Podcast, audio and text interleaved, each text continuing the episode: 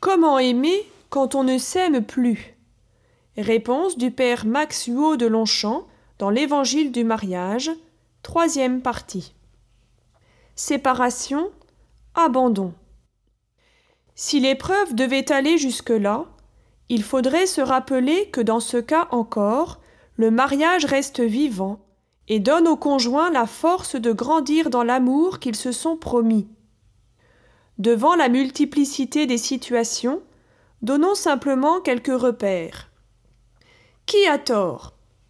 Savoir qui a tort et qui a raison n'est pas le plus important. Bien sûr, celui qui trahit a toujours tort, mais c'est à deux que l'on en est arrivé là, et qu'il doit y avoir réconciliation. C'est à deux que l'on y parviendra. L'éloignement des époux l'un de l'autre n'est pas obligatoirement la plus mauvaise solution. Elle peut être le dernier recours pour sauver ce qui doit l'être lorsque la cohabitation met en péril des biens essentiels au mariage, par exemple la santé morale des enfants, ou tout simplement un minimum d'équilibre personnel auquel il n'est jamais demandé de renoncer. Il faut savoir qu'en cas de faute grave de l'un des conjoints et à la demande de l'autre, l'Église peut officialiser cet éloignement, ce qui aura le mérite de clarifier la situation tout en ménageant l'avenir. Cette mesure fait l'objet d'une procédure simple relevant de l'autorité diocésaine. Exigence de vérité.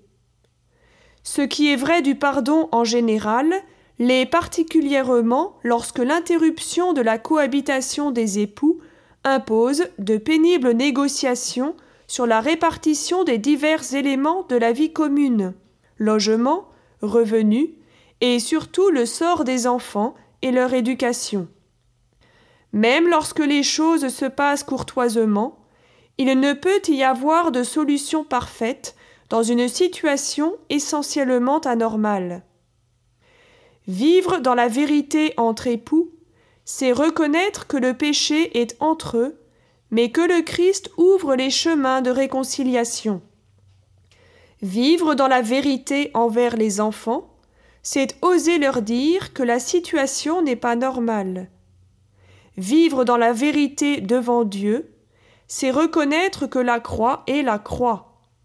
Si l'autre nous trompe, la guérison ne viendra pas d'une compensation affective, ni même religieuse, mais d'un approfondissement spirituel. L'appui d'une communauté. Les époux isolés ont un droit sur la communauté chrétienne.